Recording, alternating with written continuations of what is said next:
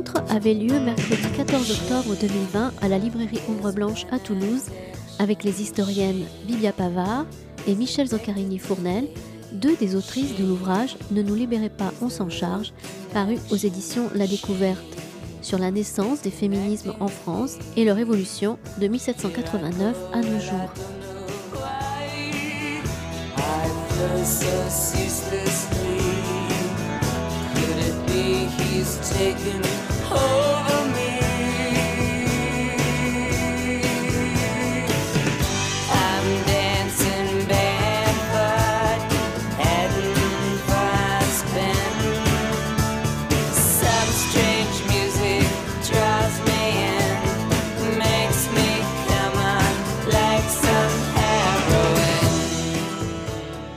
Bonsoir à tous. Merci à tous pour votre présence. Donc, je vois que ce thème euh, des féminismes hein, est apparemment euh, fédérateur. Euh, alors, il y a plus de femmes que d'hommes, il me semble, hein, comme ça à première vue, mais enfin bon. il y a quand même quelques hommes. Il y a quand même quelques hommes. donc ce soir, nous avons le plaisir d'accueillir Michel Zancarini-Fournel et Bibia Pavard, qui sont là pour nous parler de cet ouvrage Ne nous libérez pas, on s'en charge, une histoire des féminismes de 1789 à nos jours. Donc certains d'entre vous euh, je vois, ont déjà acheté, c'est très bien. Et euh, sinon, donc, il est en vente euh, à la sortie. Donc, quelques mots d'abord pour présenter nos autrices. Alors, d'abord, Michel Zancarini-Fournel, bon, qu'on ne présente plus, mais que, que je vais présenter quand même. donc, vous êtes professeur émérite d'histoire contemporaine à l'université de Lyon 1. Vous êtes spécialiste de l'histoire des femmes et du genre et aussi euh, des mouvements sociaux, notamment de mai 68. Vous avez publié hein, vraiment de, nombreux ouvrages, donc je ne vais, je vais pas tous euh, les, citer. Euh, mais il y a trois ou quatre ans, vous avez publié un ouvrage qui s'appelle Les luttes et les rêves, une histoire populaire de la France de 1685 à nos jours, qui était en quelque sorte une histoire de, la France d'en bas, hein, un petit peu, enfin, voilà, une histoire des classes populaires, enfin, ou des opprimés en tout cas de tous ordres. Et on verra bien sûr qu'il y a un lien entre l'histoire des opprimés et l'histoire des féminismes, enfin en tout cas des luttes féministes. Alors avant cet ouvrage dont vous allez euh, nous parler euh, toutes les deux, euh, vous avez déjà collaboré en fait toutes les deux. Alors d'abord vous êtes toutes les deux membres du comité scientifique de la revue Clio, pardon? Oui, le comité de rédaction pardon, de, la, revue Clio, qui a longtemps été publié par les presses universitaires du Mirail, mais qui ne l'est plus malheureusement aujourd'hui. Mais enfin, bon, voilà, c'est quand même une aventure qui est née à Toulouse. Et puis, vous aviez euh, donc déjà collaboré euh, euh, toutes les deux avec un ouvrage en 2012, Les lois Veil, contraception 1974 et IVG 1975. Et puis, vous avez aussi publié en 2013 un, beau livre, hein, si on peut dire, qui s'intitule Lutte de femmes, 100 ans d'affiches féministes. Alors, Bibia Pavard, vous, êtes maîtresse de conférences en histoire contemporaine à l'université de Paris 2 Panthéon-Assas. Je ne sais pas c'est encore, euh, encore d'actualité. Vous avez consacré votre thèse euh, à l'histoire de la contraception et de l'avortement de 1956 à 1979, donc une thèse qui a été euh, publiée, qui est parue en 2012 sous le titre Si je veux, quand je veux, contraception et avortement dans la société française. Alors vous vous intéressez également à l'histoire des médias, d'ailleurs en lien avec l'histoire des femmes, et on aura aussi peut-être l'occasion d'en reparler dans la discussion puisque vous êtes membre d'un laboratoire qui s'appelle le CARISME, Centre d'analyse et de recherche interdisciplinaire sur les médias. C'est un laboratoire qui travaille notamment sur la thématique des médias et du genre. Euh, et donc voilà, je vous poserai peut-être tout à l'heure une question à ce, à ce sujet. Alors vous avez aussi contribué à un ouvrage dirigé par Yann Potin et Jean-François Sirinelli qui s'appelle Génération historienne. Donc ça, ça va me fournir une transition pour, pour ma question liminaire, parce que je vais enfin vous poser une question, rassurez-vous. Génération historienne 19e, 20e siècle, euh, qui est un ouvrage qui, euh, disons, questionne les effets de génération sur la production des historiens et des historiennes. Et donc, ce qui m'amène effectivement à ma question liminaire, avant d'entrer hein, dans le vif du sujet et de parler de votre ouvrage, d'aborder le, contenu de votre ouvrage, c'est la question des générations, que vous abordez d'ailleurs hein, vous-même dans l'avant-propos, enfin dans le prologue de votre ouvrage, puisque, donc, page 6, vous écrivez, parce que j'ai oublié de dire qu'en fait, il y a une troisième autrice euh, qui est Florence Rochefort qui n'est pas euh, euh, parmi nous ce soir, mais qui a rédigé aussi cet ouvrage. Donc vous écrivez dans l'avant-propos, euh, dans le prologue, ce livre est né d'une rencontre entre trois historiennes qui, à partir de 2013, ont animé un séminaire sur la socio-histoire des féminismes au sein du master genre politique et sexualité de l'EHESS. Trois regards, trois générations, trois parcours différents pour une volonté commune d'offrir un récit renouvelé de l'histoire des féminismes en France. Et donc j'en viens donc à ma, question, euh, justement à propos hein, de cette euh, question de génération, puisque bon, on va dire que la doyenne, hein, c'est Michel, oui, voilà. J'assume. la plus jeune, c'est Bibia, et puis Florence Rochefort, euh, qui est un petit peu entre les deux. donc voilà, qu'est-ce que ça vous a apporté finalement, le fait d'appartenir à trois générations différentes? En quoi ça a enrichi votre réflexion sur cette histoire des féminismes? Merci, merci pour cette présentation. Avant de commencer, je voudrais quand même dire que je suis extrêmement émue euh, d'être à Toulouse parce que j'ai grandi dans cette ville et que toute mon enfance, mon adolescence, mes années prépa sont dans la salle et c'est vraiment euh, extrêmement euh, chouette de pouvoir euh, discuter de cet ouvrage devant vous. Donc merci d'être là ce soir. Sur la question des générations, moi je pense que j'ai beaucoup de chance d'avoir pu écrire cet ouvrage avec deux historiennes beaucoup plus expérimentées qui m'ont beaucoup transmis à travers toutes ces années. alors ce qui est assez exceptionnel dans l'université de façon tout à fait originale, donc je pense que c'est aussi caractéristique quand même de l'histoire euh, des femmes et du genre, cette euh, volonté de sortir des hiérarchies et de, créer des solidarités entre, entre historiennes. Après, je pense que sur la question qui portait peut-être plus sur euh, le positionnement scientifique que ça a pu apporter, ben, moi j'ai bénéficié des travaux de mes co-autrices. Hein. quand j'ai commencé à travailler sur les féminismes, ben, j'avais ces travaux-là qui existaient, qui avaient pu être transmis par des revues, par des bibliothèques, par des ouvrages évidemment. Et puis ça nous a permis en fait d'avoir des regards euh, un peu différents du fait de notre expérience aussi des mobilisations féministes qu'on avait traversées. Moi, j'ai pas vécu euh, les mobilisations féministes euh, des années 68, je l'ai vécu par transmission, mais par contre, j'ai pleinement vécu le renouveau depuis les années 2010 euh, et ça, m'a aussi beaucoup marqué, beaucoup interrogé. Ça m'a amené aussi à réfléchir à la question des circulations médiatiques, des réseaux sociaux, de la place d'Internet. Donc euh, j'étais plus tournée vers ces questions-là que mes co-autrices. Je pense qu'il y avait eu d'autres expériences à la fois euh, de l'apprentissage et de l'écriture de l'histoire et de l'expérience des mobilisations. Je vais dire un mot sur Clio quand même, parce qu'on est à Toulouse et qu'effectivement Clio est née à Toulouse en 1995 et que les relations dont tu as parlé, euh, égalitaires entre nous et d'amitié réciproque, elles se sont forgées, enfin l'expérience s'est forgée au comité de rédaction de Clio. Et, et voilà, et je suis très contente qu'Agnès Finn nous ait rejoint aujourd'hui, qui est aussi une des cofondatrices. Donc euh, on va hum, peut-être, euh, pour commencer, replacer euh, votre ouvrage un peu dans, le contexte historiographique. donc l'histoire des femmes et du genre, pour résumer vraiment à très gros traits, on peut dire qu'elle est apparue en France en gros au début des années 1970, hein, avec les premiers séminaires consacrés à l'histoire des femmes, par exemple celui de Michel Perrault à Paris 7 à la rentrée 1973.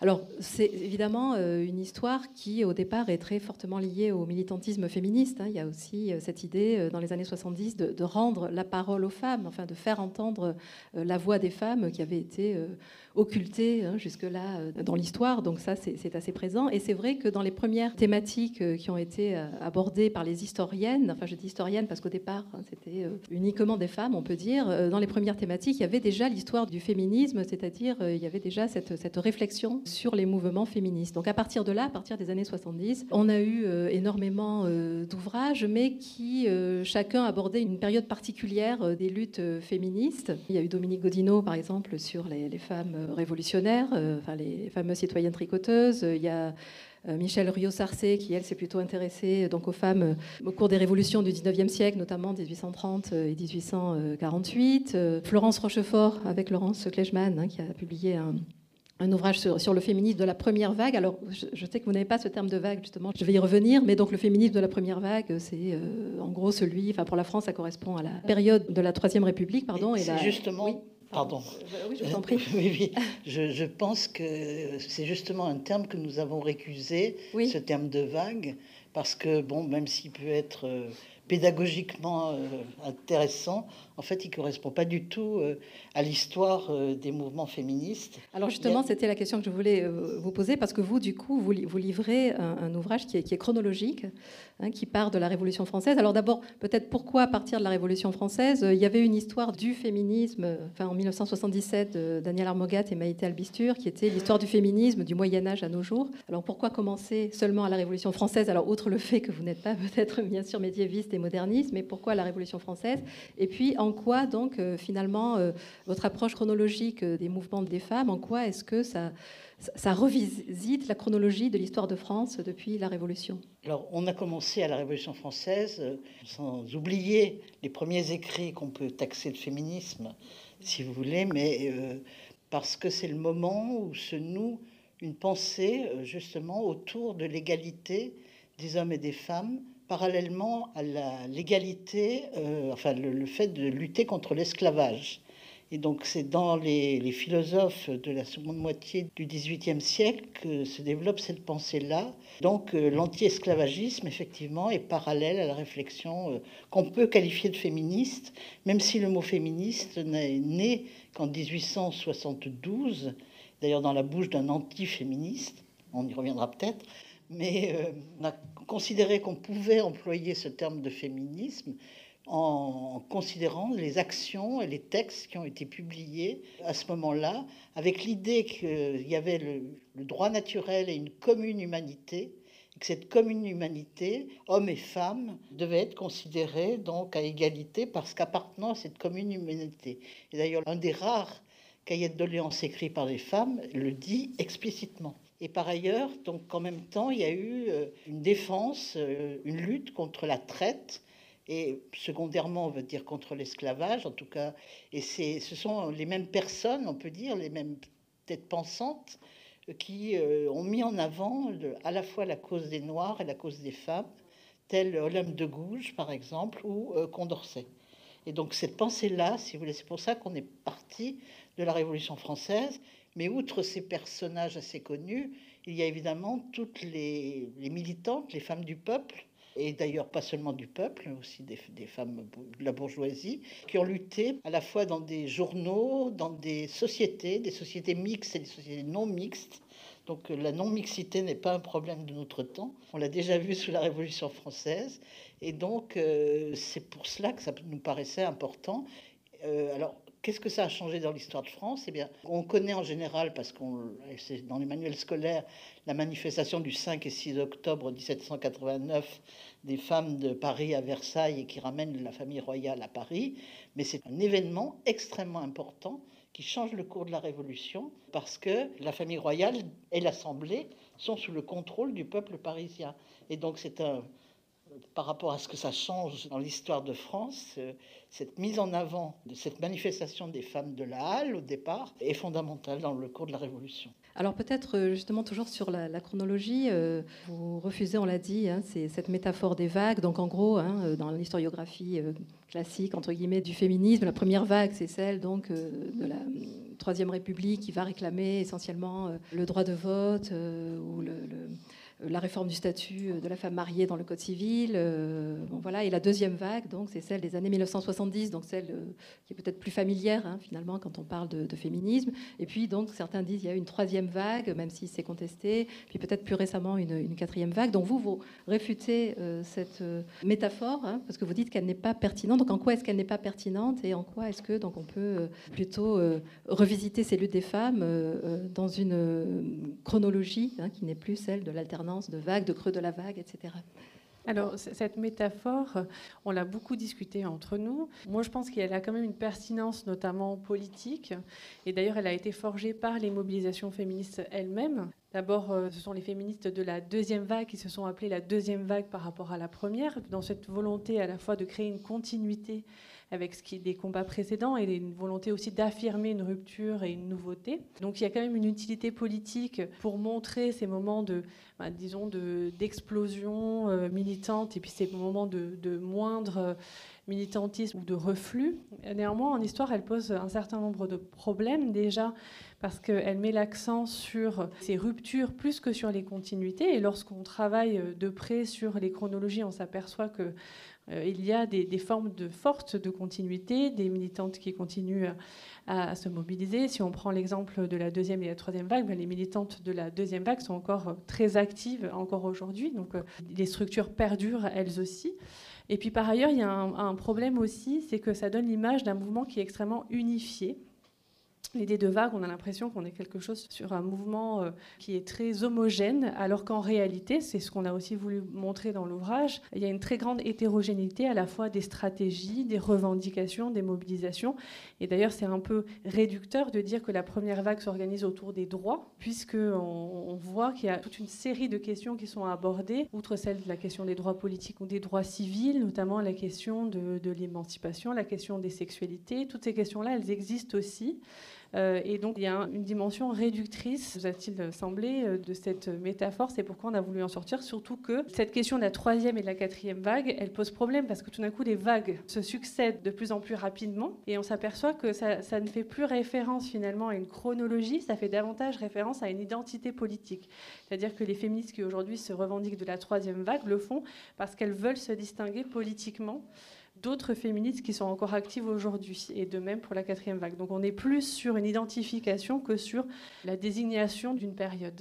Alors il y a énormément hein, de, thèmes euh, qui sont abordés dans votre ouvrage. Euh, euh, il y a une volonté, hein, d'ailleurs vous le dites, de, partir finalement des préoccupations du présent pour en retracer un petit peu la, généalogie. Donc ça c'est vraiment très intéressant dans votre ouvrage. Donc il y a quelque chose qui revient comme ça tout au long de votre ouvrage en particulier et qui me semble assez original, enfin par rapport à d'autres ouvrages hein, que j'ai lus sur ce sujet, c'est la, question du féminisme colonial. Alors en fait ça commence un petit peu ça avec, avec Hubertine Auclair. Donc Hubertine Auclair, c'est une militante suffragiste. Enfin, on la connaît surtout pour ça, en fait. Elle est surtout connue pour ça, donc à la deuxième moitié du, euh, du 19e siècle. Mais c'est vrai qu'elle a suivi son mari en Algérie. Enfin, elle a vécu euh, en, Algérie.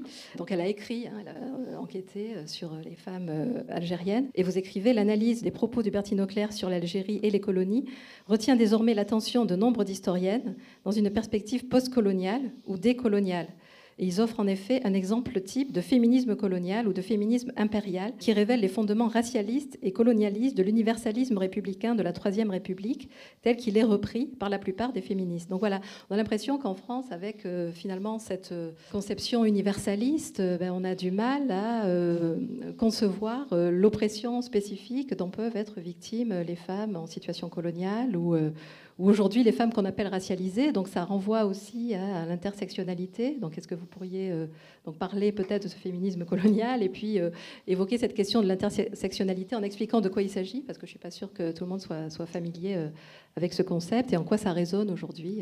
Oui, alors effectivement, Hubertine Auclair, c'est un exemple extrêmement intéressant pour montrer la complexité des pensées féministes sur ce sujet. Nous avons voulu éviter d'avoir une pensée trop rigide par rapport à cela. Donc on a retravaillé en profondeur le texte d'Hubertine Auclair sur la femme arabe. Et en fait, on voit que c'est extrêmement compliqué. C'est-à-dire qu'à la fois, elle fait preuve de ce féminisme universaliste euh, de type euh, colonialiste, mais à la fois, c'est une des premières qui fait une véritable enquête euh, ethnographique sur les femmes arabes et qui les défend d'un certain point de vue. Donc c'est une pensée extrêmement complexe qu'on ne peut pas réduire. Il y a certains discours aujourd'hui qui la réduisent au féminisme impérialiste.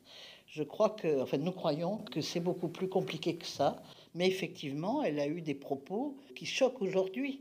Nous avons tenté dans tout le livre de faire attention aux mots qui étaient employés à des moments précis, à des périodes précises, et de ne pas leur faire dire ces mots des choses qui ne seraient pas euh, compatibles avec ce qu'ils voulaient dire à l'époque. Voilà, ça, ça c'est une question de méthodologie, disons, qu'on essayait d'appliquer fortement. Alors sur l'intersectionnalité, c'est un mot qui n'est pas très joli. Moi, je préfère euh, imbrication des dominations. À mon avis, c'est plus clair. C'est l'idée qu'il n'y a pas seulement une domination de type euh, enfin le genre, mais qu'il y a aussi des dominations qui tiennent à l'origine, à la race. Il faut accepter de dire le mot. D'abord parce qu'il était employé, euh, on l'a trouvé au moment de la Révolution française, on l'a trouvé en 1848, on l'a trouvé dans tous les deux siècles et demi que nous parcourons. Donc euh, voilà, euh, il faut l'employer. Et puis d'autres dominations, et que ces dominations sont imbriquées, c'est-à-dire qu'elles ne sont pas forcément, elles ne pèsent pas le même poids suivant les contextes historiques. Et c'est cette question-là des contextes historiques, cette imbrication des différents types de domination, donc de genre, d'origine, de race, d'âge, de génération. Les types de domination sont quand même nombreux, j'en oublie sûrement. C'est la raison pour laquelle c'est quelque chose qui nous a beaucoup interpellés parce que c'est une question du présent et qu'on a essayé de la, travailler sur les deux siècles et demi.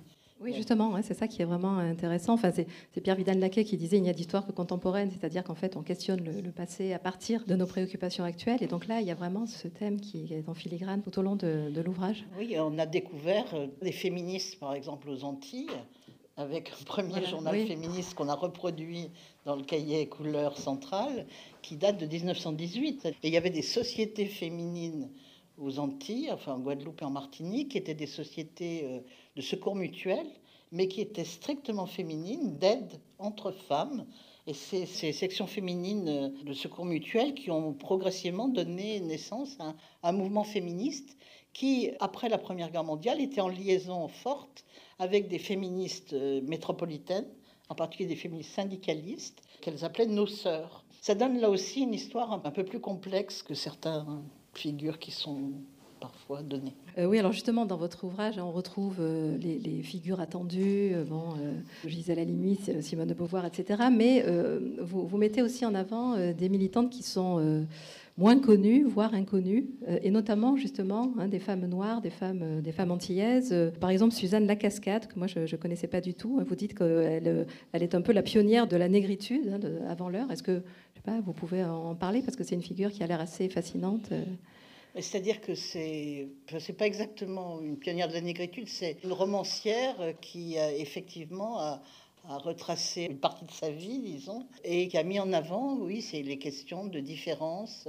qu'elle avait perçues dans sa vie. Elle était métisse, donc euh, à, cette, cette, allure qu'elle avait, et qu'est-ce qu'elle a subi de ce point de vue-là. Celles qui ont vraiment commencé à développer la négritude, c'est les sœurs, les sœurs Nardal, Jeanne et Paulette Nardal, qui avaient un salon, un salon, euh, on prenait le thé le dimanche, Paulette Nardal était la première étudiante en Sorbonne en licence d'anglais.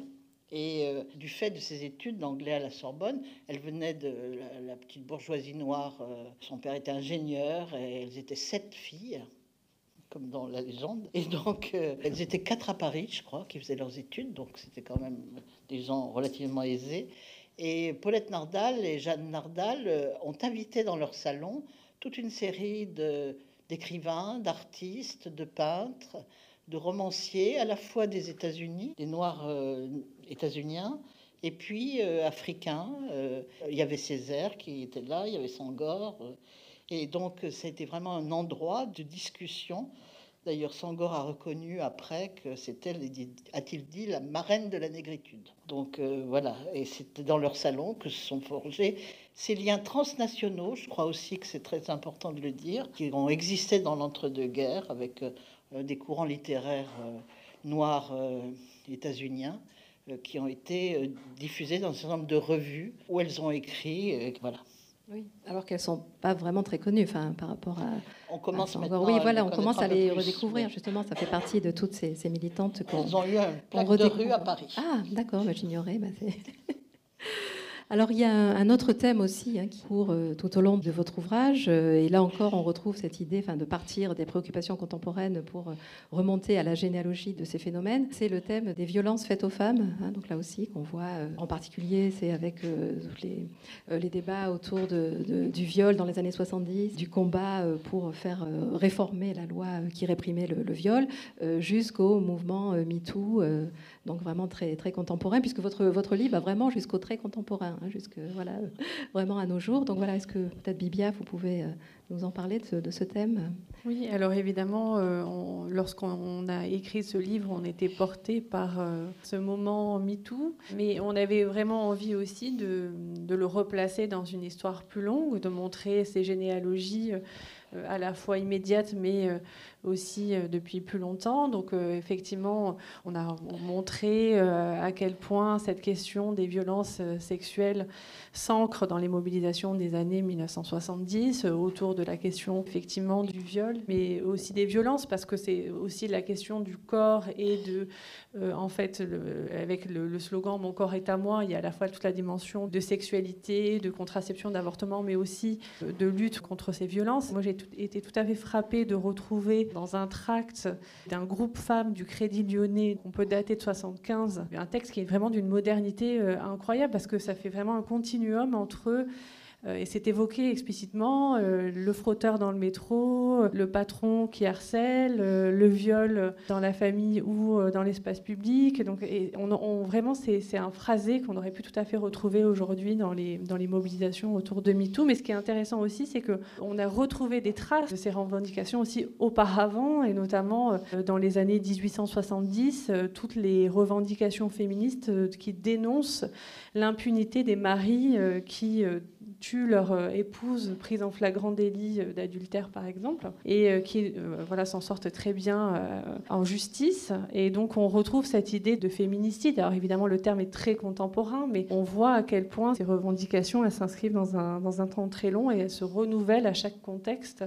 Euh, selon euh, un cadre euh, politique différent dans les années 70 ou aujourd'hui. Et on voit aussi toutes ces formes de continuité qui viennent de nouveau questionner cette métaphore des vagues. C'est ça qui est intéressant, c'est qu'on voit bien dans votre ouvrage qu'il y a des continuités finalement, puisque des ruptures, voilà, avec cette évolution chronologique que vous retracez. Il y a aussi une thématique, hein, parmi d'autres qu'on trouve dans votre ouvrage, alors peut-être une question aussi pour vous, Bibia Pavard, c'est sur la, la culture féminine l'existence de culture féministe. Donc vous, vous êtes un peu une pionnière hein, d'ailleurs dans ce domaine, parce que vous avez publié un ouvrage, je crois, sur les éditions des femmes, en fait, qui, relève de cette, culture féministe. Je crois que c'était, en 2005. Alors comment est-ce qu'on pourrait définir euh, la culture féministe ou les cultures féministes euh, dans le passé, peut-être, et puis aujourd'hui À quoi ça pourrait correspondre Quelle forme ça pourrait prendre?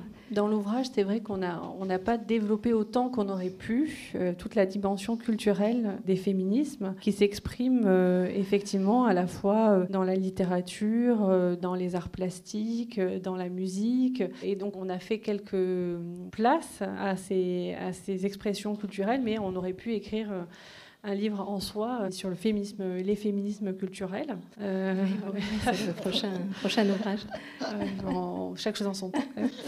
Et, et, du coup, c'est difficile de définir une culture féministe, mais en tout cas, ce que l'on voit, c'est que à chaque moment de forte mobilisation, les féministes vont s'approprier des modes d'expression culturelle. Alors effectivement, la littérature, on a des, par exemple, à la Belle Époque, des romans féministes à thèse il y a effectivement aussi une très forte dimension médiatique. À chaque fois qu'il y a une possibilité d'expression, en 1789, en 1830, en 1848, quand la liberté d'expression se dessert, bah, tout d'un coup, on va voir émerger des, journaux qui sont féministes et qui revendiquent ce féminisme, qui sont tenus par des femmes et qui euh, aussi euh, bah, sont des pionnières en fait du journalisme féministe. Et donc, on retrouve le même phénomène dans les années 68. Et puis aujourd'hui, voilà, ça se décline dans des blogs, dans des podcasts, sur des, comptes de réseaux sociaux. Donc on voit cette même euh, explosion d'expression. Il y a aussi toute une réflexion sur euh, la, permanence du sexisme et des hiérarchies euh, de genre à l'intérieur du monde culturel, qui fait qu'il faut absolument se trouver des lieux d'expression spécifiques. Alors l'édition, c'est tout à fait euh, caractéristique. Hein. Dans les années 70, euh, on a vraiment la volonté de créer des maisons d'édition féministes pour pouvoir publier des femmes et des textes féministes qui n'arrivent pas à trouver tout simplement des maisons d'édition pour exister. Euh, et ce qui est intéressant, c'est que effectivement, ça, a un rôle important parce qu'évidemment, la diffusion est beaucoup moins large que d'autres maisons d'édition qui ont une voilà, pignon sur rue et qui ont davantage de, de moyens. Mais il y a un impact indirect qui est que tout d'un coup, toutes les maisons d'édition se mettent à créer des collections femmes ou des, des collections féministes. Et donc l'écho est, démultiplié aussi de cette manière. Donc c'est vrai que c'est assez intéressant de voir que euh, bah, le féminisme, évidemment, c'est un mouvement politique, mais c'est aussi un mouvement qui euh, trouve des expressions euh, multiples. De la même façon, voilà, on a, dans les années 70, on a l'appropriation de la vidéo, qui est très important parce que la vidéo, c'est encore un, médium qui est nouveau et donc où les, les, hommes ne dominent pas complètement encore ce champ et donc c'est un lieu d'expérimentation à la fois artistique et féministe. et pas cher, exactement, exactement, c'est tout à fait vrai. Merci. Voilà, et donc effectivement, il y a aussi toute une, euh, une volonté de s'exprimer dans le cinéma, et on le voit. Euh, voilà, vous avez euh, dit qu'on est allé jusqu'à aujourd'hui. Effectivement, on, termine quasiment le livre sur les Césars, les derniers Césars 2020, qui montre à quel point le monde du cinéma est aussi un, front pionnier de lutte féministe aujourd'hui. Vous écoutez Bibia Pavard et Michel Zancarini-Fournel à la librairie Ombre Blanche, mercredi 14 octobre 2020, autour de leur ouvrage Ne nous libérez pas, on s'en charge, une histoire des féminismes de 1789 à nos jours, publié aux éditions La Découverte. Moi, je me balance, je m'offre à tous les vents sans réticence. Moi, je me balance, je m'offre à qui je prends le cœur indifférent. Venez, venez vite, je veux tout, mais tout de suite, entrez dans ma danse. Moi, je me balance des graffes et des cols blancs de vos consciences. Moi, je m'en balance, mon lit est assez grand pour des milliers d'amants. Moi, je me balance au soleil de minuit, de mes nuits blanches. Moi, je me balance, chacun sera servi, mais c'est moi qui choisis. C'est moi qui invite, c'est moi qui vous quitte. Sortez de ma danse. Moi, je me balance parmi tous vos désirs, vos médisances. Moi, je m'en balance. Sans adieu ni merci, je vous laisserai ici. Sans adieu ni merci, je vous laisserai ici.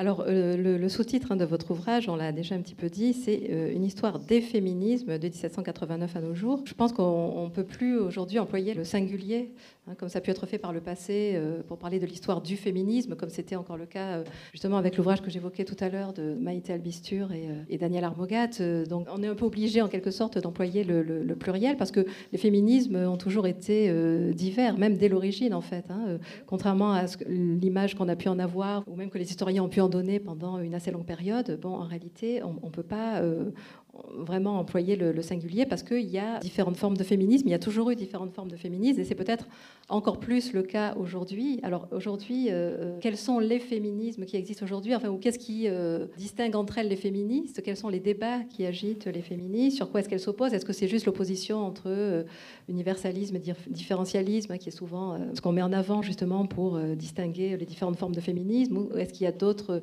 oppositions entre les, les féministes ou les mouvements féministes? Euh, oui, effectivement. Donc, euh, les féminismes, parce qu'il y a différents groupes, il y a différents positionnements euh, extrêmement variés. Certaines parlent de féminisme chrétien, catholique. Il y a toute une série de formes de féminisme. Et donc, c'est important aussi d'essayer de, de, montrer cette diversité en faisant très attention aux groupes qui se définissaient comme féministes et ceux qui ne se définissent pas comme féministes, mais dont on peut penser que leur, type d'action euh, relevait donc de pratiques féministes. Alors sur les débats actuels, il y en a un certain nombre.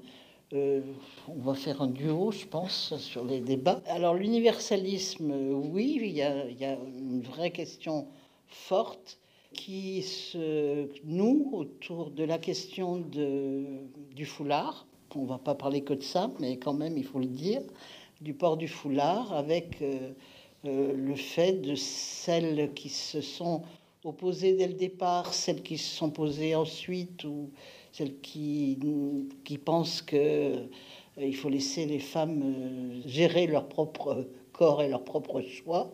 Et puis, avec donc, là des différences peut-être, sinon de, de, génération, mais de micro-génération ou d'âge peut-être. On a constaté auprès de nos étudiants et étudiantes beaucoup plus d'empathie, enfin, pour, euh, enfin, de liberté euh, à donner euh, aux femmes de choisir la façon de, s'habiller. Il y a des débats autour de l'écoféminisme. On a des formes d'écoféminisme, y compris l'écoféminisme dit intégral, qui revient en fait à un féminisme, on va dire, pour dire vite, à la fois catholique, intégriste et de, droite extrême, hein, je n'ai pas dit extrême droite, hein, de droite extrême, euh, qui revient à l'idée d'une nature féminine qui doit laisser de côté la contraception parce que il faut laisser, enfin on revient à la méthode de Gino hein, pour les plus âgés, je dirais.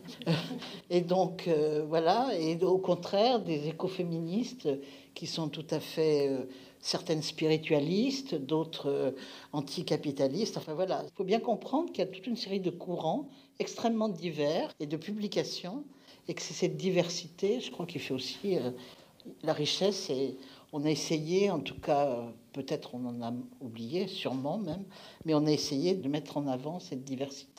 On, pourrait continuer, mais bon, il y a les, débats autour de la prostitution aussi. Disons que ce qu'on a, qu'on a voulu montrer dans l'ouvrage, c'est que ces, ces, divisions, elles existent tout au long de la période euh, que l'on étudie. Depuis 1789, on voit des, des, oppositions fortes entre les révolutionnaires, les réformistes, entre les modes d'action qui sont mis en avant euh, et qui sont plus radicaux que d'autres. Euh, et puis sur qu'est-ce qu'il faut mettre en priorité, ça c'est toujours aussi une question. quelle est la lutte prioritaire? Est-ce le droit de vote? Euh, justement les droits euh, civils. Bon, c'est des choses qu'on repère sur toute la longueur, mais on repère aussi que notre époque très contemporaine s'ancre dans des divisions très fortes euh, depuis les années 90-2000, et donc effectivement la question de la laïcité, mais aussi la question de la prostitution. Est-ce que la prostitution, il faut l'abolir totalement? Est-ce qu'il faut considérer que c'est un métier, c'est un travail, et qu'il faut défendre les travailleuses et les travailleurs du sexe? Il y a tout aussi un questionnement autour de ce sujet politique des féminismes, c'est-à-dire euh, quel est le sujet politique des féministes? Est-ce que c'est, un nous les femmes qui est totalement unifié ou est-ce qu'au contraire il faut mettre l'accent sur bah, les différences de classe, de race? Est-ce qu'il faut créer des groupes distincts euh, pour défendre les féministes euh, noires par exemple? Ou au contraire est-ce qu'il faut s'inscrire dans un combat qui prennent en charge toutes les femmes. Il y a aussi la question euh, des trans. Est-ce que les trans font partie en fait de ce nous les femmes? Donc c'est vrai que cette question du sujet politique, elle est très importante euh, aujourd'hui. Donc euh, il y a de véritables oppositions politiques, des débats théoriques qui sont d'ailleurs ressortis dans la presse, dans les médias ces derniers temps. Mais ça n'empêche pas on a aussi un lesbianisme radical, qui est mis sur le devant de la scène en, ce moment, qui euh, prône des positions, mais alors ça c'est vrai depuis les années 70, euh, séparatistes, et qui euh, a vocation à vraiment révolutionner l'ensemble de la société, donc notamment par des positions provocatrices, mais aussi par une, volonté de rompre avec une société de domination.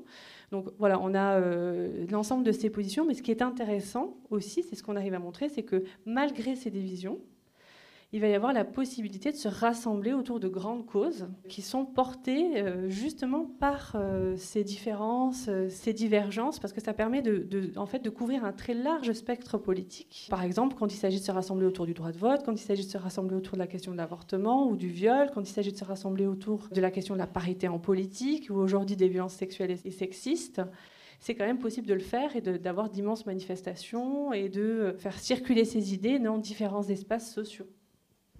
D'accord, je, vous remercie. Alors, je, vais peut-être euh, hein, laisser la parole à la salle pour vous poser euh, d'autres questions. Donc, malheureusement, je ne peux pas vous faire passer le micro. Donc, euh, voilà, si vous avez des questions, peut-être essayez de, parler un peu fort.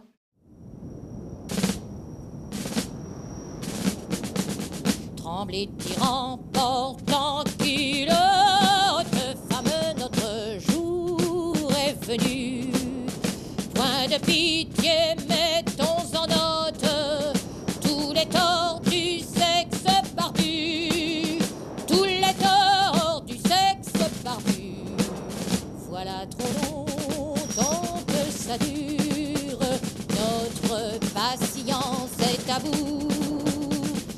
Debout, Vénusienne, debout, et lavons notre vieille injure.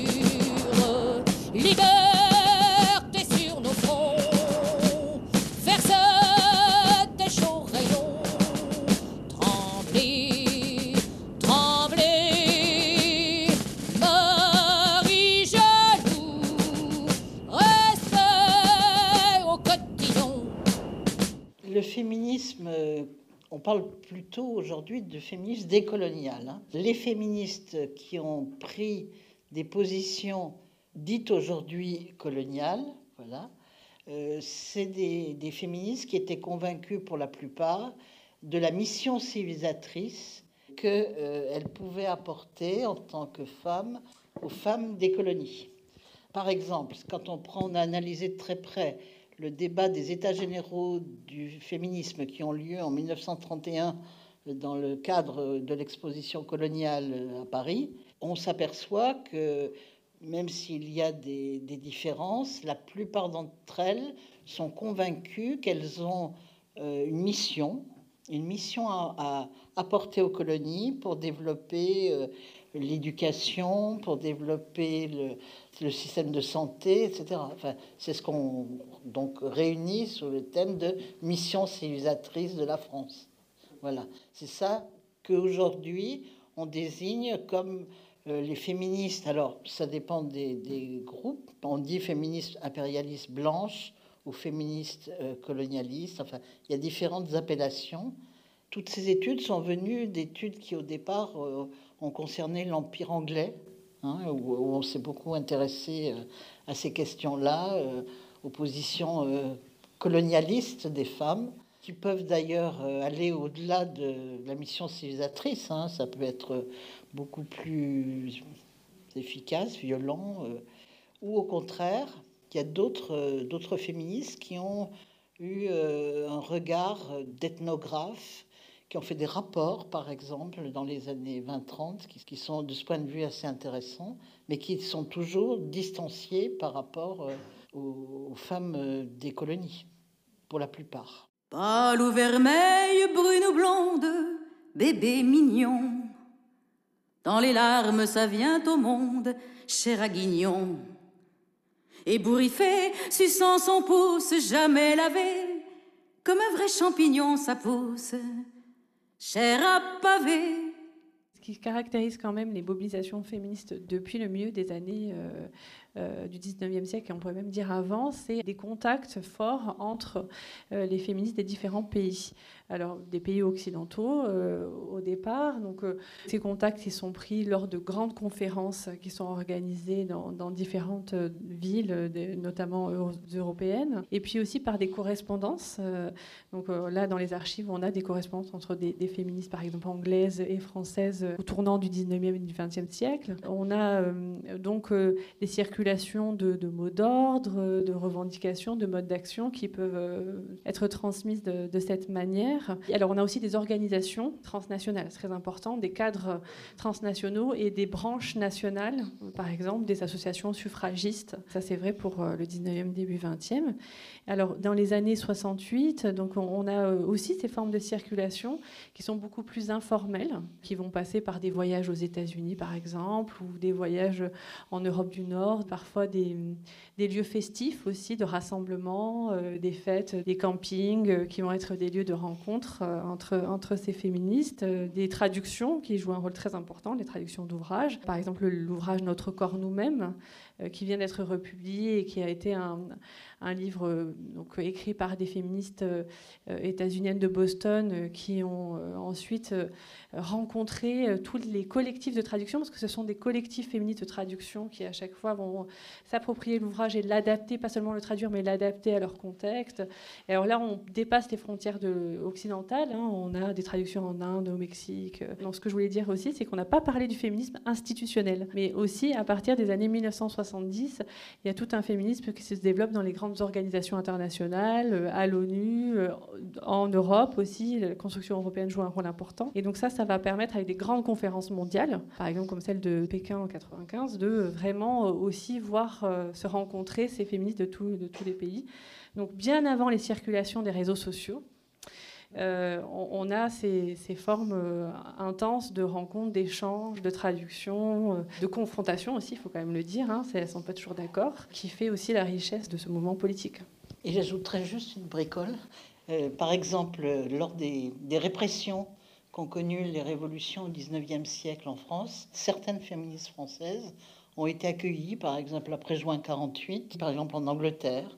Et, euh, il y a eu des, échanges forts d'aide réciproque donc, euh, dans ces moments-là.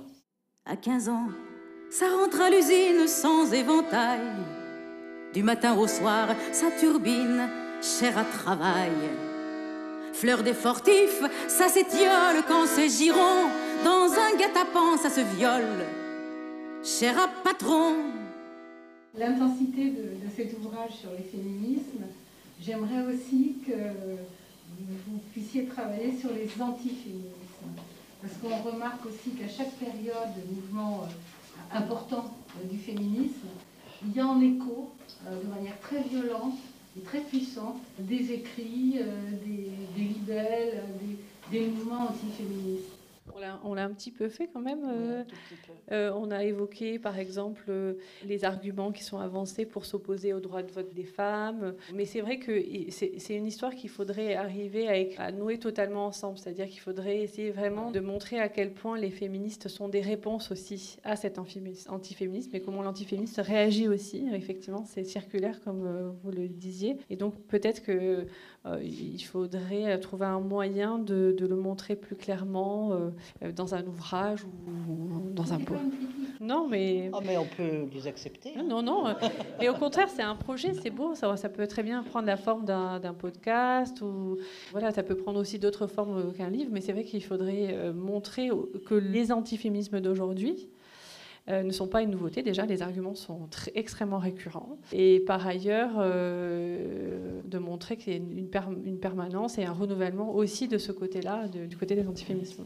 Il y a quand même deux, au moins deux ouvrages qui ont été écrits, en particulier sous la direction de Christine Barr, euh, sur enfin, les antiféministes. nous, on a insisté plus peut-être que sur les antiféministes, sur les hommes féministes qui sont présents tout au long de, cette histoire des féminismes qu'on n'avait pas encore parlé. Par exemple, la première forme d'organisation telle qu'elle, euh, Léon Richer euh, était en compagnie de Maria Derem euh, dans la fondation du premier groupe féministe, du journal qui l'accompagnait. Et voilà, et tout au long de l'histoire, il y a des hommes féministes, enfin minoritaires certes, mais ils, ils ont été présents. Mais effectivement, ce qui serait intéressant, mais alors c'est un autre projet, si vous voulez, ça serait que l'histoire des féministes soit vraiment intégrée dans une histoire générale de la France et qu'à ce moment-là, on puisse croiser ce que vous dites, c'est-à-dire croiser les discours antiféministes et les actions féministes. c'est vrai que sur les hommes, c'est intéressant ça, parce que pendant longtemps, euh, on les a ignorés, ces pauvres hommes féministes, finalement. Enfin, Benoît de Groult avait publié un ouvrage en 77, je crois, hein, où elle elle abordait cette question et euh, bon, finalement, elle n'a pas eu de suite immédiate. C'est euh, depuis quelques années qu'on commence euh, à s'y intéresser parce que c'est vrai que comme on a l'image hein, dominante du MLF qui lui était strictement non mixte, on oublie qu'en fait il y avait des hommes dans d'autres associations qui elles étaient mixtes, comme le MLAC, comme voilà. Oui, ça c'est le, c'est le, le, rôle des jeunes historiens, historiennes, politistes qui ont mis en avant le fait qu'il n'y avait pas que le MLF dans les années 70, qu'il y avait d'autres groupes qui, dont certains étaient mixtes. Hein, vous avez évoqué le Black, euh, mais il y a aussi Choisir. Euh, il y a eu toute une série de groupes qui étaient mixtes et où euh, les hommes avaient leur place. Et par ailleurs, il y a eu des organisations spécifiques, des groupes d'hommes qui ont revendiqué les paroles d'hommes aussi dans les années 70. Alors, sur les hommes féministes, il y a eu la thèse d'Alban Jacquemart qui a été publiée aux presses universitaires de Rennes. Et puis, a un, livre collectif qui a été publié à l'Université de Saint-Étienne, euh, aux presses de l'Université de Saint-Étienne, euh, sur juste aussi les hommes féministes. Donc, euh, c'est vrai que ce sont les nouvelles recherches qui ont complexifié, encore une fois, cette histoire des féminismes et de ceux et de celles qui en ont été les, les protagonistes.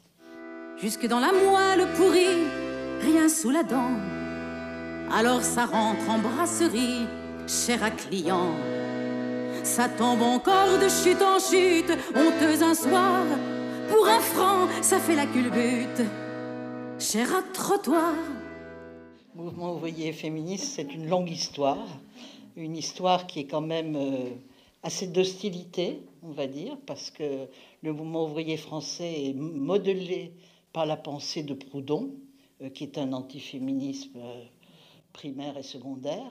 Et donc, euh, cette pensée-là, euh, qui a perduré, qui perdure encore euh, en partie dans certaines formes, a effectivement prôné le fait que la femme, en tout cas la femme mariée, ou pas d'ailleurs, mais enfin la, la compagne de l'ouvrier, devait rester à la maison pour s'occuper des enfants et que c'était l'homme qui apportait de quoi nourrir la famille. Et donc une hostilité profonde au travail des femmes et donc effectivement euh, à la syndicalisation euh, des femmes. Hubertine Auclair, justement, s'est distinguée euh, en 1880, non, 79, pardon, dans un congrès ouvrier en faisant voter une motion, un vœu, justement que le, mouvement ouvrier soutienne le travail des femmes. Et c'était tout à fait exceptionnel, mais comme tout vœu, émotion des congrès, vous savez ce que ça donne, c'est un vœu pieux, quoi, si on peut dire. Il y a eu des, conflits importants avec les ouvriers du livre, en particulier à la fin du 19e et début 20e, qui sont noués autour euh, du journal La Fronde, fondé par Marguerite Durand, qui était un journal donc euh, complètement écrit, composé par les femmes.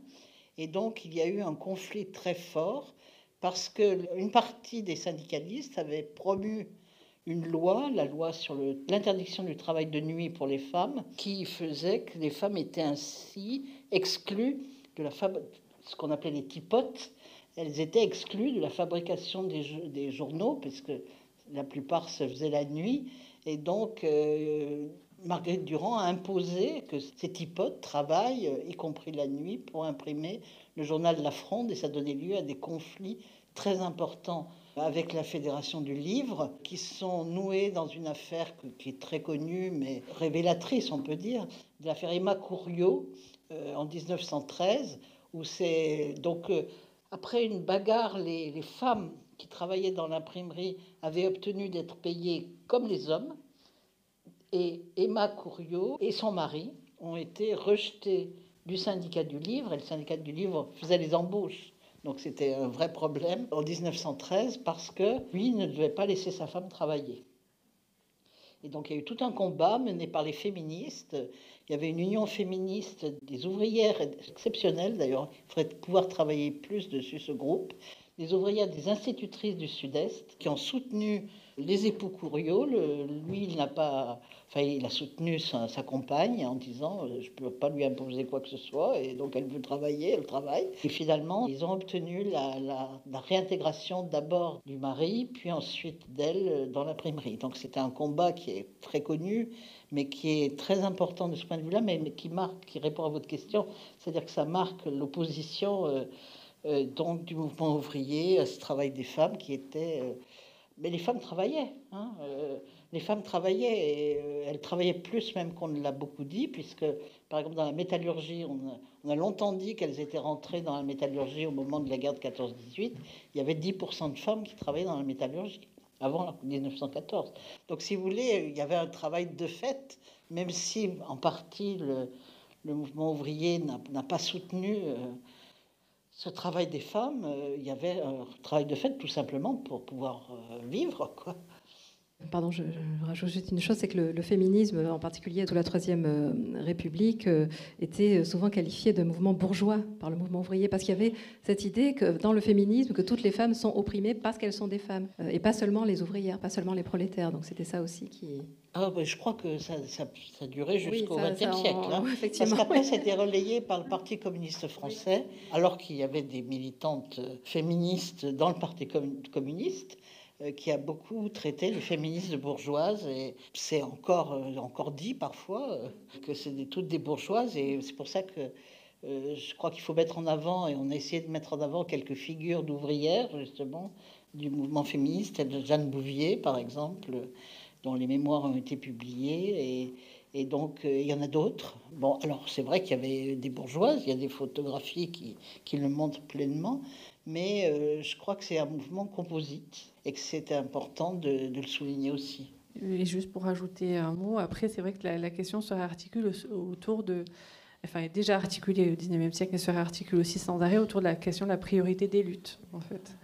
Est-ce qu'il euh, faut euh, d'abord faire la révolution et ensuite euh, libérer les femmes ou est-ce qu'il faut faire une lutte spécifique pour justement prendre en charge tout de suite cette question de la lutte des femmes? Et d'ailleurs, ça peut être une explication de, de ce titre, Ne nous libérez pas, on s'en charge qui met l'accent sur euh, la nécessité de s'organiser entre femmes, d'une part, et aussi sur la nécessité de montrer à quel point le groupe femme est lui-même traversé par des inégalités et que chaque groupe peut lui-même se prendre en charge pour revendiquer ses propres luttes. Ça vieillit et plus bas ça glisse un beau matin. Ça va s'inscrire à la police, cher à ou bien sans carte, ça travaille dans sa maison. Alors ça se fout sur la paille, chère à prison. Euh, oui, je me demandais euh, comment comment se passait la socialisation des femmes pour devenir féministes du coup au 19e siècle? Notre livre, là quand même on doit l'admettre, ne traite pas directement de cette question qui est une question très sociologique euh, de, euh, de la socialisation, de l'entrée dans le militantisme, ne prend pas cette échelle qui est l'échelle de la sociologie du militantisme. Mais par contre, c'est vrai que c'est pris en charge par toute une série de travaux en sociologie euh, des mouvements sociaux. Et c'est pas évident d'avoir ces éléments en fait sur le 19e siècle. Hein. On, commence à avoir des éléments sur les années 68. Alors on peut juste peut-être oui. donner l'exemple de Jeanne Bouvier dont je vous parlais tout à l'heure, qui était couturière. C'est une de ses clientes qui était féministe bourgeoise, donc, pour qui elle cousait une robe, qui lui a parlé des féministes, qui lui a parlé des syndicalistes, qui l'a envoyée à la Bourse du Travail. Et c'est comme ça qu'elle est devenue à la fois syndicaliste et féministe, à la fin du 19e siècle. Oui, après, c'est vrai qu'on peut aussi souligner la multi-appartenance, on dirait les sociologues, des, féministes souvent qui font partie de plusieurs groupes euh, militants. Euh, donc, effectivement, euh, par exemple, les Saint-Simoniennes qui font partie du, mouvement Saint-Simonien, qui sont aussi féministes. Donc, il y a des formes d'articulation avec d'autres mouvements. Et puis après, on commence à avoir vraiment des études très approfondies sur les années 68, avec de, travaux vraiment passionnants qui essaient de, comprendre bah, l'entrée en militantisme qu'est-ce qui est déclencheur, euh, la socialisation primaire, euh, les rencontres, l'événement, la rencontre avec l'événement aussi 68, le rôle des socialisations à l'université par exemple ou au travail.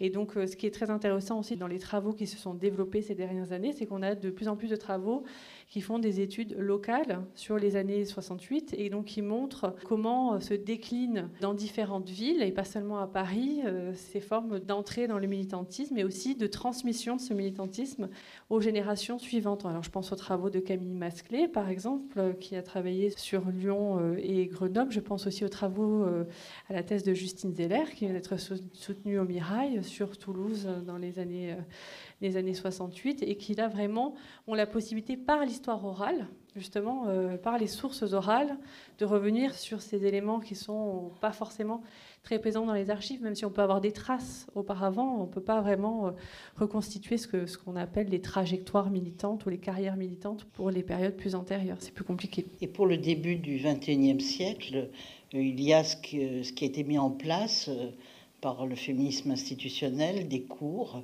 dans les différentes universités avec des pôles, Toulouse en étant, mais il y a aussi Lyon, il y a aussi à Paris, évidemment, à Rennes, où là, il y a eu cette socialisation des jeunes étudiantes euh, par ces cours dispensés à l'université.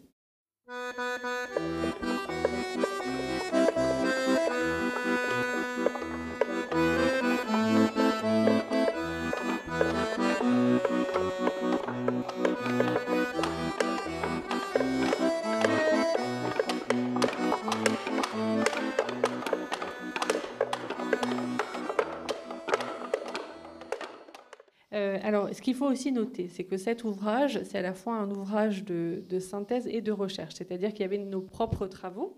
Nous avons travaillé chacune sur euh, différents moments, différents groupes féministes, et donc on avait euh, consulté des archives qui sont conservées dans, dans plusieurs endroits. Et puis ensuite, on a aussi bénéficié de travaux de thèse qui eux-mêmes ont consulté ces archives. Ce qu'on peut dire, c'est qu'on bénéficie aujourd'hui d'archives qui sont identifiées dans des centres spécifiques, dans des lieux spécifiques. Donc on peut penser euh, à la bibliothèque Marguerite Durand euh, à Paris ou au centre des archives du féminisme à Angers, qui ont été portés aussi par euh, l'association Archives du féminisme, qui a créé un guide des sources pour aussi répertorier les sources qui existent des féminismes dans les archives municipales, les archives départementales. Aujourd'hui, ce, guide, il est en ligne sur le site d'Archives du féminisme. On a toute une série de lieux où on a identifié ces sources. On peut en trouver aussi au Centre du travail de Nantes, à la bibliothèque euh, contemporaine à Nanterre par exemple. Bon, voilà, on a euh, la possibilité de les retrouver. Et alors comment on les identifie? Ben Déjà, euh, ils ne sont pas non plus exhaustifs.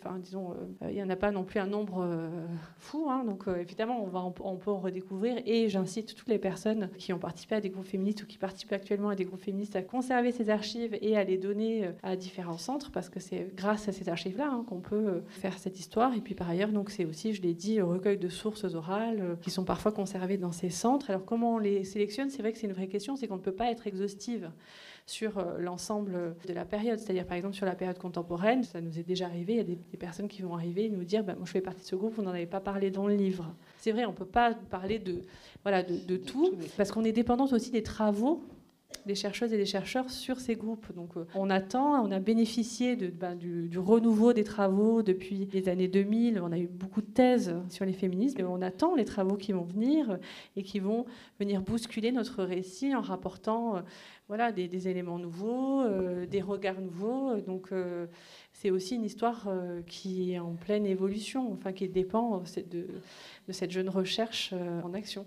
Et puis par ailleurs, euh, il y a un instrument qui est formidable pour, des périodes plus anciennes, qui est Gallica. Et du coup, pour ce livre-là, on est retourné aux sources, enfin en particulier aux journaux.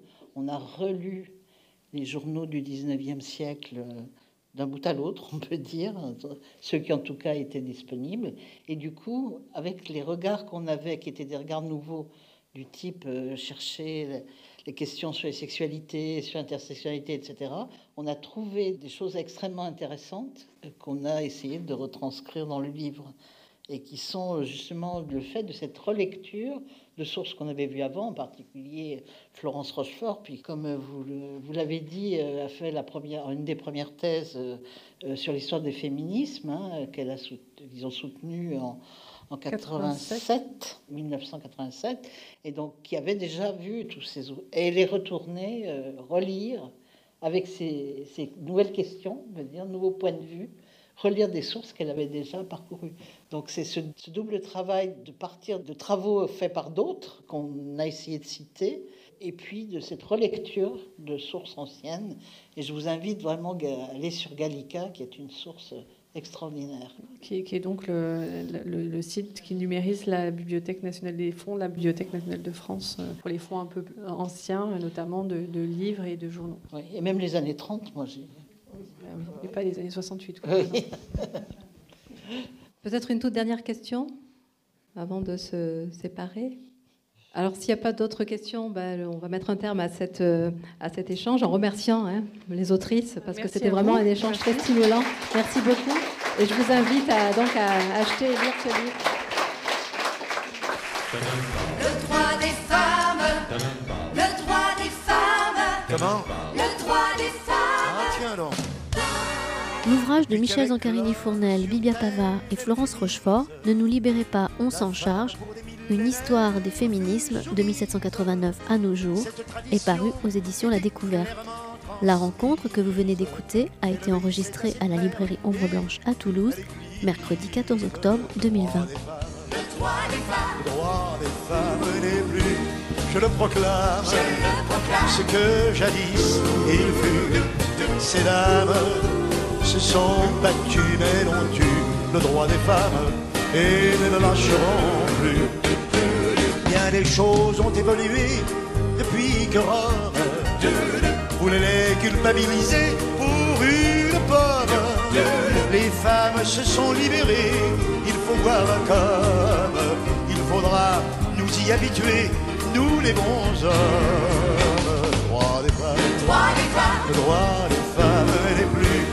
Le proclame, ce que jadis il fut, ces dames se sont battus mais l'ont eu le droit des femmes et ne le lâcheront plus. Souvent nos mères ont vécu l'insupportable, subissant bafouilles et cocus, l'inacceptable. Messieurs, ce temps est révolu, alors que diable, les jeux sont faits, rien ne va plus, carte sur table. Le droit des femmes, le droit des femmes, le droit des femmes n'est plus je le proclame, ce que jadis il fut. Ces dames se sont battues mais l'ont eu le droit des femmes et ne le lâcheront plus. Femmes poupées, femmes au foyer, femmes que l'on vexe, toutes ces femmes libérées de leur complexe parlent de choix, parlent d'idées comme de sexe. Alors messieurs, ayons fair play, le bon réflexe, le droit des femmes, le droit des femmes, le droit des femmes. Bon, ça va, hein, doucement les basses. Ce que jadis l'exagération est un défaut quand même. Se sont battus mais le droit des femmes et ne le lâcheront plus. Se marie, cet ancien macho peut sans problème, sans rougir, pousser un landau sur les lieux mêmes où tous ses copains font le beau devant un crème. On a l'étoffe d'un héros dès que l'on aime.